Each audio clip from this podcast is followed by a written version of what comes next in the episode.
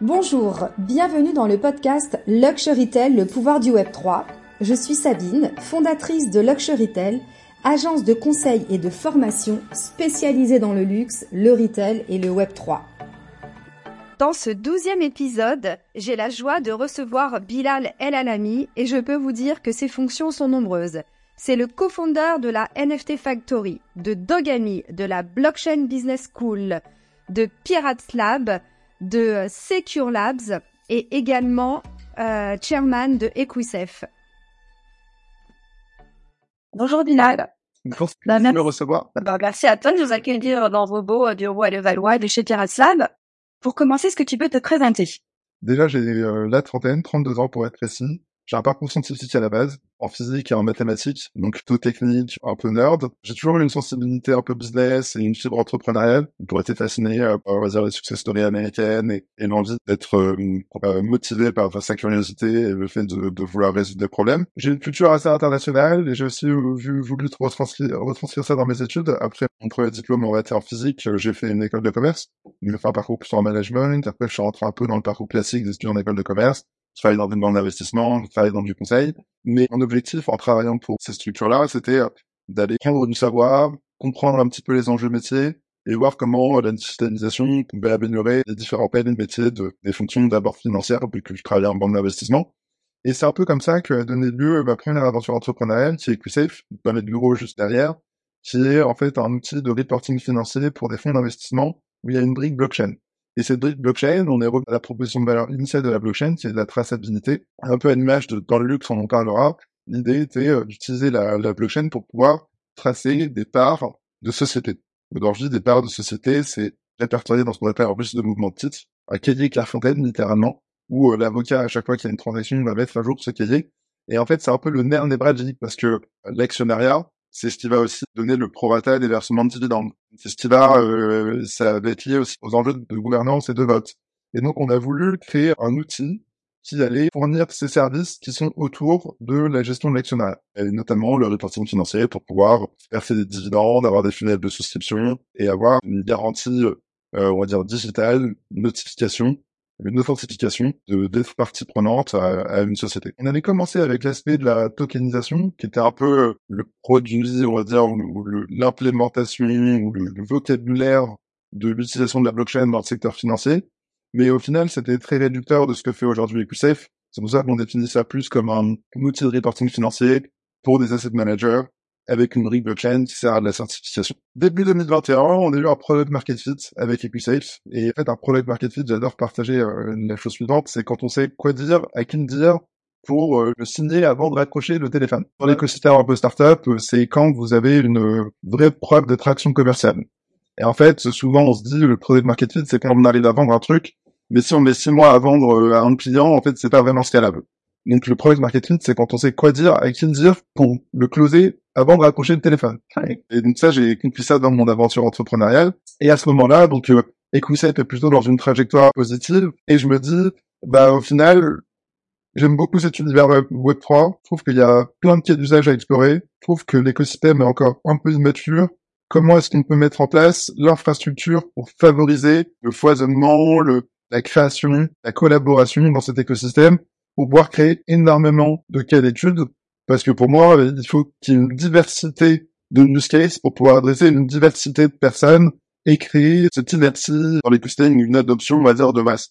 Là, aujourd'hui, c'est très niche parce qu'il y a des gens qui aiment les jeux vidéo, du coup, qui acceptent de tester, de comprendre. Du coup, il y a plein de types de jeux vidéo, donc pour adresser tous les joueurs de jeux vidéo, il faut de la diversité. Pareil dans les enjeux de traçabilité, etc. Et c'est comme ça que j'ai l'idée de créer Piraslab en me disant, bah, en fait, déjà, le premier truc, c'est qu'il manque un lieu physique pour animer et fédérer l'écosystème. Du coup, bah, on va faire un lieu physique pour animer et fédérer l'écosystème.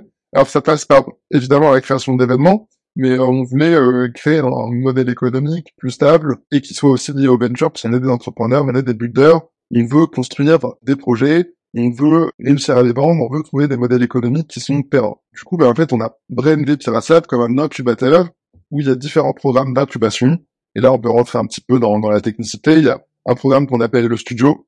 C'est les gens chez Pirates, des employés de chez Pirates qui deviennent des entrepreneurs en résidence et qui proposent des projets. Ça a donné lieu à notamment Dogani, ça a donné lieu à la Blockchain Business School, ça a donné lieu à un projet qu'on va bientôt lancer qui s'appelle Secure dans la finance décentralisée. Puis Dogani a plutôt bien marché, qui était un de nos premiers euh, projets. Bah, du coup, on s'est dit, bah, on va capitaliser sur ce savoir qu'on a eu avec Dogani. Ce savoir, c'est euh, un réseau d'investisseurs, c'est l'expérience de construire des jeux vidéo, c'est l'expérience de manipuler des tokens.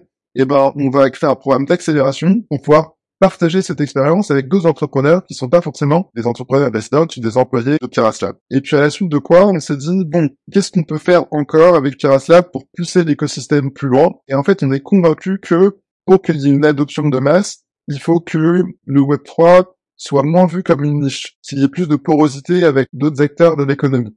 Et euh, les plus gros acteurs de l'économie, c'est les corporates, les corporations, les grandes entreprises. Et du coup, on s'est dit, quelle offre on peut monter pour aider les grandes entreprises à entreprendre dans cet écosystème un peu nouvelle technologie? On ne voulait pas faire du conseil en innovation parce qu'on trouvait que c'était trop expérimental et que ça avait peu de chances de voir le jour. Alors, en analysant un petit peu le marché, et moi j'étais consultant, j'avais vendu des data labs, des, des, labs d'innovation à des, à des corporates, et puis trois quatre ans après, j'ai vu que, bah, en fait, comme c'est des structures internes au corporate, elles sont, elles doivent respecter les procès du corporate. C'est des employés et pas des entrepreneurs qui s'occupent de ces programmes-là. Et du coup, bah, on s'est dit, bah, ici, on, quel modèle on peut mettre en place pour que on ne soit pas dans la structure du corporate, on ne soit pas rattaché au processus. Et on s'est dit, bah, en fait, c'est un peu comme dans le studio où on crée des boîtes. Bah, on va créer des boîtes pour des corporates. Comme ça, c'est une joint venture c'est-à-dire une boîte connexe entre Pirates Lab et le corporate, qui est cofinancée et où on recrute des entrepreneurs qui sont incentivés ou ont des actions de la société. L'objectif est de rendre cette boîte indépendante. Et comme c'est une boîte connexe au corporate, elle a un peu plus de liberté et elle n'a pas toute la lourdeur administrative du corporate de faire remonter 15 strates pour avoir des, euh, des validations. Nous, on valide un budget, on finance la boîte et avec ces budgets-là, elle est T'as un exemple de corporate euh, justement un peu connu euh, qui a créé sa boîte ici en fait? Ouais, alors bah, d'ici un mois, on va annoncer une collaboration avec un premier corpo. Donc ça fait neuf mois qu'on travaille sur cette offre-là. C'est notre premier client, ça a commencé. On travaille sur un jeu vidéo avec euh, un gros acteur du jeu vidéo. Bon, je sais pas quand le podcast va sortir, mais, mais en tout cas, ça sera annoncé très prochainement. Et c'est un corporate que tout le monde connaît. Donc voilà, ça nous fait un premier cas d'usage à montrer à d'autres corporates pour dire, bah venez, on a trouvé une moyen de créer des nouveaux leviers de croissance. Là où avant, vous essayez d'innover en interne et ça marchait pas, et vous vous retrouvez à dépenser des centaines de millions pour acheter des boîtes qui marchent. Donc on propose un modèle un peu entre les deux, et on leur dit, bah, euh, quand investissant dans un projet, et si le projet marche, bah en fait, vous n'avez pas à racheter des boîtes, vous avez juste à racheter euh, les parts des associés. Et ce sont des collaborateurs internes ou vous allez recruter d'autres personnes pour euh, la nouvelle société? Non, on recrute des personnes dans la nouvelle société. Alors, sur le premier cas qu'on va annoncer, euh, il s'avère que euh, c'était un ancien employé de cette structure-là, mais qui a démissionné mhm. et qui est rentré en tant qu'associé dans cette structure-là. C'est pas un employé du, du corporate qui travaille pour, le corporate dans cette société-là c'est quelqu'un qui a un contrat de travail dans cette société-là, qui est incentivé dans, dans la société. Bien, c'est un laboratoire d'expérience. Oui, dans une société euh, connexe qui permet d'avoir un peu plus de liberté. De liberté, de pouvoir... entrepreneurial. Oui.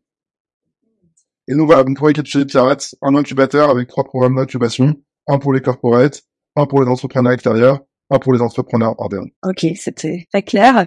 Et euh, on peut peut-être aussi parler de la Boston Business School, qui est également logée dans, dans vos locaux, dans les locaux de Pirates Lab. Peut-être pour cette acculturation dont tu nous parles.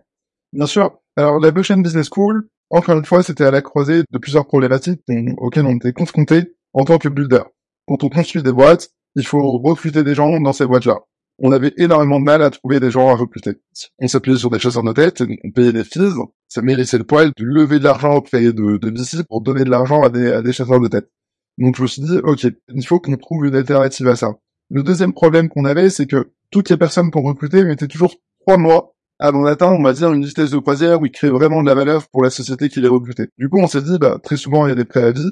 Bon, on va créer des bootcamps de trois mois pour que pendant leur préavis, ils puissent suivre ce bootcamp et arriver avec un minimum de clés qui devrait accélérer, on va dire, l'atteinte de cette thèse de croisière. Et troisième, c'est que on cherchait à recruter des employés pour nos boîtes, mais on cherche aussi à recruter des entrepreneurs pour notre écosystème. Et donc la Blockchain Business School, c'est aussi une fibre entrepreneuriale dans la formation pour pouvoir détecter, aider des entrepreneurs à lancer des boîtes au sein de notre écosystème. Donc à la conjonction de ces trois problèmes, on s'est dit, on va faire notre école et ça va nous permettre de résoudre ces trois problèmes. Et on a créé différents programmes des programmes de trois mois pour des gens plutôt professionnels qui veulent euh, rajouter une surcouche de compréhension à, cet univers et à cette technologie. On lance en septembre, en octobre, en novembre, vu que c'est, c'est, un, c'est un master en alternance, les rentrées sont un peu décalées euh, pour des étudiants un peu plus jeunes. On est en train d'internationaliser l'école en traduisant les cours en espagnol et en anglais pour pouvoir euh, distribuer ce cadre pédagogique structuré à d'autres pays. Et l'adoption va aussi passer par de l'acculturation et c'est ce qui rendra, on va dire, la chose euh, normale une fois que tout le monde comprendra comprendra les bases. Ce que je trouve intéressant dans la Blockchain Business School, c'est ce programme RNCP pour les étudiants, ce programme pour les entrepreneurs dont je vais faire partie. Et c'est hyper intéressant parce que je reviens d'un cours ce matin où les étudiants ne connaissent pas et ne connaissent rien, alors que c'est l'avenir. Je ne dis pas ça négativement. Et c'est un peu comme le luxe. Le luxe, euh, il y avait peu d'écoles qui, proposaient des programmes avec des options luxe. Maintenant, tout le monde en propose parce que le luxe, c'est le rayonnement de la France à l'international.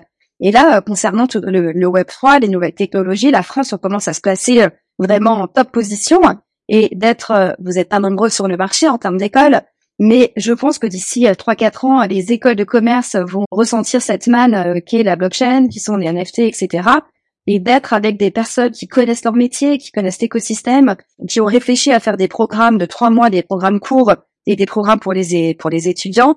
Je pense que ça va permettre aux entreprises, aux grands euh, aux grands corporates de pouvoir même s'acculturer et de se dire bon ben voilà maintenant on a on a un gilet de jeunes mmh. qui seront opérationnels immédiatement après les cours et ça je pense que c'est euh, c'est bien adéquat. Tu mentionnes aussi euh, les, les corporates là-dedans dans les étudiants de la Blockchain Business School il y a aussi des gens qui travaillent chez ces corporates euh, il y avait des gens de chez Ernity, de chez euh, Sanofi, euh, de chez L'Oréal à la, la précédente. Et c'est des gens qui viennent prendre un petit peu la compréhension de cet écosystème pour avoir ce skills dans leur direction de l'innovation et comprendre les enjeux stratégiques qu'ils vont pouvoir poser pour pour leur boîte. Ça nous permet aussi de créer une sorte de réseau d'alumni avec ces, ces corporates. C'est euh, tout qui reste, comment je le résumerai, c'est comment est-ce qu'on crée des externalités positives en créant un maximum de synergie pour que l'écosystème puisse se développer euh, Oui, bien sûr. C'est une très belle introduction. Moi, j'aimerais revenir sur Dogami parce qu'on est dans un univers du gaming et dans le secteur du luxe. C'est quelque chose qui prend énormément d'ampleur. Je disais dans un article la semaine dernière au niveau des Fashion Week, ce que les maisons de luxe aujourd'hui recrutent en fin pro devant le rang principal, comme on dit, ça va être les cas, les capotes, les groupes de capotes. C'est la folie quand ils arrivent à Paris ou à Milan ou à New York. Ce succès que la, la Korean Music a, et les gamers. Aujourd'hui, les gamers, ça fait vraiment partie de personnes qui sont invitées dans les défilés de mode. On a cette nouvelle tendance d'accueillir ces gamers parce qu'il y a un poids tellement important dans le gaming. Et tu évoquais euh, une de tes premières startups avec Dogami. Où est-ce qu'on en est aujourd'hui avec Dogami? J'ai vu qu'il y avait, euh, j'ai, dans, dans, mes lectures, qu'on pouvait habiller à un moment donné son chien avec euh, des, des suites Gap. Mais euh, Dogami, je trouve que c'est vraiment, moi j'ai connu la période des Tamagotchi, c'est le dernier, mais du coup, Dogami, c'est quoi? Parce que je trouve que c'est tellement original, c'est tellement smart. Si tu peux nous en dire un petit peu plus dans ce sais, story. L'idée originale de Dogami, elle était très naïve. Encore une fois, du point de vue de Pierre c'était comment est-ce qu'on peut créer des cas d'usage qui vont avoir une forte pénétration dans le marché. Les jeux vidéo, c'est quelque chose de très intéressant parce qu'il y a 3 milliards de gamers euh, sur 6 milliards d'individus. En fait, tout le monde joue différemment. Il y en a qui aiment le solitaire, euh, il y en a qui aiment les jeux comme Call of Duty, il y en a qui aiment FIFA, comme il y a différents types de jeux, mais enfin, une personne sur deux joue. Ensuite, la grande question de toutes les marques d'aujourd'hui, qu'elles soient dans le luxe ou pas, c'est, et c'est la question, the one billion, billion dollar question, c'est comment est-ce qu'on fait de l'acquisition et comment est-ce qu'on fait de la rétention? Et en fait, les études ont montré que quand c'est gamifié, les gens euh, se sentent beaucoup plus partie prenante il y a beaucoup plus de stickiness. Ils adhèrent. Euh, ils adhèrent, enfin, ils sont acquéris et ils reviennent, mais c'est ça qui est important, c'est la rétention. Donc l'objectif, c'est d'avoir le plus de rétention possible, et avec de la gamification, ça permet aux gens de les engager, et en les engageant, il y a de la rétention.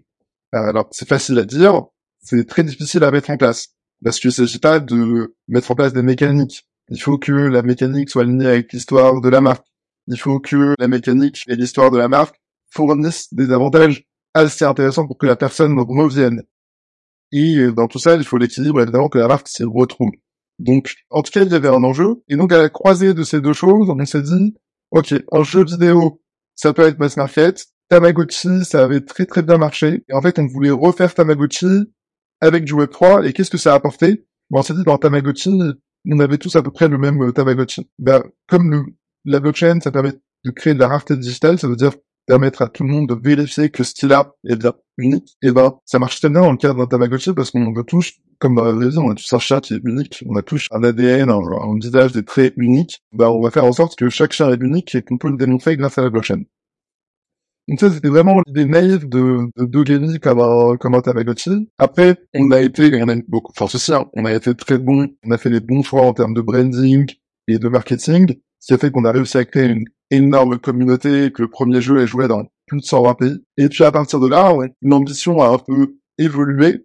On s'est dit, ok, euh, comment est-ce qu'on peut impliquer d'autres marques? Parce qu'en fait, puisque les marques aussi ont beaucoup fait dans les, dans les dernières années comme, comme tendance de marketing, c'est qu'elles font beaucoup de collabs. Et du coup, bah, ça permet de créer une porosité entre les différentes communautés. Et en fait, les euh, la communauté des gens qui aiment les chiens, sont extrêmement, désolé pour l'anglicisme, mais sticky dans le sens où euh, les gens sont fanatiques de leur chien. Ils adorent leur chien. Ceux qui ont des chiens, ne peuvent pas partir en vacances plus d'une semaine sans leur chien.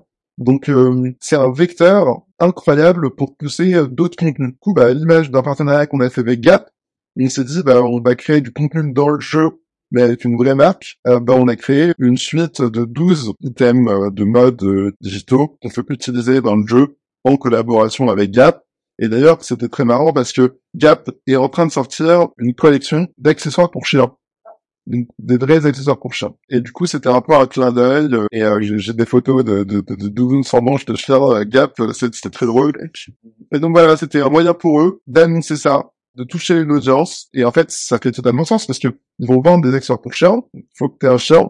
Et euh, chez Dogami, plus de 60% des joueurs ont au moins un chien. Vous devriez faire appel à Goyard parce que Goyard, ils ont une boutique spécialisée pour les animaux. Il y a plein de marques qui sont euh, Purina euh, qu'on a annoncé pour du euh, des consumables, des choses qui se mangent dans le jeu. Et il y a d'autres marques qui lice pour créer de la diversité de contenu et que les gens aussi reviennent. Parce que nous aussi, on a un enjeu de rétention. Il faut qu'il y ait de la diversité à chaque fois, des nouvelles races de chiens, des nouvelles, des nouveaux modes de jeu, que les gens s'ennuient pas et qu'on en ait un petit peu pour tout le monde. Et on est très de Dogami. Je suis moins opérationnel depuis euh, l'été dernier, depuis la, dernière levée de fonds de, de Dogami, parce que, encore une fois, moi, mon rôle du point de vue c'est euh, d'être un catalyste pour que les projets lancent. Et donc, euh, quand la boîte a atteint plus de 30 employés et que c'est devenu plus un jeu vidéo, là où moi, j'ai apporté vraiment la brique blockchain, et j'ai step down pour qu'il y ait un nouveau CTO qui, qui prenne le lead. Et c'est des équipes en interne, Maximilian, Chris, qui sont les garants du branding de Dogami et des partenariats qui sont en train d'être faits. Bah, super belle success story. Euh, moi, j'aimerais bien qu'on évoque aussi les Art House. Ouais. Je sais pas si je le prononce bien. Euh, les Art House. Les Art House. Une fusion innovante entre l'art et les NFT. Et en fait, nous, on était à l'hôtel MT Galerie Molitor au projet euh, The Legacy. Donc, on est vraiment dans cette fusion entre l'art et les NFT. Moi, ma première question, c'est pourquoi est-ce que c'est basé à Barcelone? Et ensuite, est-ce que tu peux nous expliquer un peu la genèse de ce projet? Oui, bien sûr. Alors, encore une fois, comme je disais au début, Lab, son ambition, c'est de mettre en place des outils euh, pour que l'écosystème puisse se développer. Donc, à l'image d'un jeu vidéo où on a voulu euh, créer quelque chose de grand public, à l'image de la blockchain business school où on a voulu mettre en place des programmes un peu standardisés pour éduquer, pour être, pour apporter de la pédagogie à l'écosystème, on s'est dit, bah, quel autre cas d'usage pourrait connecter le monde réel et le monde digital ou le monde de la blockchain dans un cadre qui fait sens? Encore une fois, on revient au use case original de la blockchain qui est la traçabilité. Et dans l'art, il y a des gros enjeux de traçabilité. Et du coup, on s'est dit, bah, faisons une galerie d'art où il y a des objets physiques qui sont adossés à des certificats euh, digitaux euh, sous forme de NFT sur la blockchain pour authentifier ces œuvres d'art. Et on aurait pu attendre que d'autres gens le, le fassent, mais en fait, on avait l'opportunité de caractériser ce use case, et du coup, on, l'a fait euh, avec les Art avec la NFT Factory à Paris. Et donc, c'était un moyen de montrer un autre use case qui soit no-brainer, ou qui soit qui fasse du sens. Et du coup, ce qu'on a décidé de faire, parce qu'en fait, ce qu'on avait remarqué aussi, c'est que les gens essayaient toujours de donner le NFT après avoir vendu l'œuvre d'art physique. Or, euh, bah, on s'est dit, bah, une fois que la personne a l'œuvre d'art physique, elle a moins envie de comprendre ce que c'est que, ce que le NFT. Comment est-ce qu'on fait rentrer ce certificat dans la chaîne de valeur pour que les gens puissent vraiment s'approprier cette innovation technologique. Et du coup, bah, on s'est dit, on va mettre en place une marketplace en ligne où les gens vont devoir d'abord acheter le certificat pour pouvoir, comme un bon de commande, ou un bon de retrait, pour pouvoir récupérer une œuvre d'art physique. Ce qui crée dans le processus quelque chose de naturel de dire ok j'achète le truc j'ai mon bon de commande c'est aussi mon certificat je peux récupérer l'œuvre. Ensuite, on a voulu aller un peu plus loin dans le use. On s'est dit, bah en fait, comme c'est de la propriété digitale unique, bah ce qu'on va faire, c'est que on va séparer l'œuvre d'art physique avec la propriété intellectuelle de l'œuvre d'art. Et on s'est dit, bah en fait, quand tu achètes le NFT, tu achètes la propriété intellectuelle de l'œuvre d'art et une copie physique. Mais en fait, comme tu as la propriété de l'œuvre d'art, tu peux demander à refaire printer cette œuvre d'art autant de fois que tu veux, t'en possèdes la propriété, la propriété. Et donc ça, ça nous a permis, les NFT, la blockchain dans l'art, nous ont permis de scinder la propriété physique et la propriété intellectuelle de l'œuvre d'art. Si t'es un collectionneur traditionnel, ça change rien parce que t'as toujours les deux. Mais si tu veux aller plus loin, bah, tu peux monétiser en rééditant cette œuvre d'art et en la remandant. Et la personne n'aura que l'œuvre d'art physique, mais pas la propriété intellectuelle de là. Donc voilà, on l'a fait à Barcelone, parce qu'on avait déjà participé à la NFT Factory à Paris. On voulait d'une certaine manière s'internationaliser. Il y a un, plutôt un bon écosystème aussi à Barcelone et c'est la porte d'entrée à l'Amérique latine. Donc voilà, c'était assez stratégique euh, de faire ça à Barcelone. Et Jacques, euh, notre euh, associé dans Laser House, voulait aussi s'installer à, l'étranger. Donc voilà, au croisement des envies de tout le monde, ça a donné Laser House à Barcelone. Ok. Euh, autre question, en tant qu'entrepreneur euh, clé dans l'écosystème français, comment est-ce que tu vois l'évolution du Web 3 et son impact euh, potentiel euh, sur l'industrie du luxe? On a évoqué en introduction sein un peu le, vin. Comment tu vois son impact sur les secteurs de l'industrie du luxe? Bah, Dans l'industrie du luxe, le, le, problème qui est récurrent, c'est il y a beaucoup de faux qui sont en circulation, que ce soit pour des sacs, que ce soit pour des habillements, ou que ce soit pour des bouteilles devant euh, en horlogerie également. En horlogerie, exactement. Et en fait, autant pour un pays développé, on peut se dire oui, en fait, chez nous, euh, tu vas à une petite Rolex, t'achètes une montre, tu vas à la petite LVMH, t'achètes un sac. Mais autant dans des pays moins développés, J'étais euh, en, en, Turquie pour, euh, pour pour mon anniversaire ce week-end. Il y a du fou partout. Ouais. Il y a que à l'aéroport qu'il y a des il y a, il y a, des boutiques et ils sont tous en boutique, en guest, etc. Et donc en fait, d'un point de vue occidental, peut-être qu'on peut se dire l'enjeu de traçabilité est pas important, mais en fait, l'Occident euh, c'est qu'une partie de l'économie mondiale et il y a encore plein de pays où il y a 1% de taux de pénétration pour ces marques-là.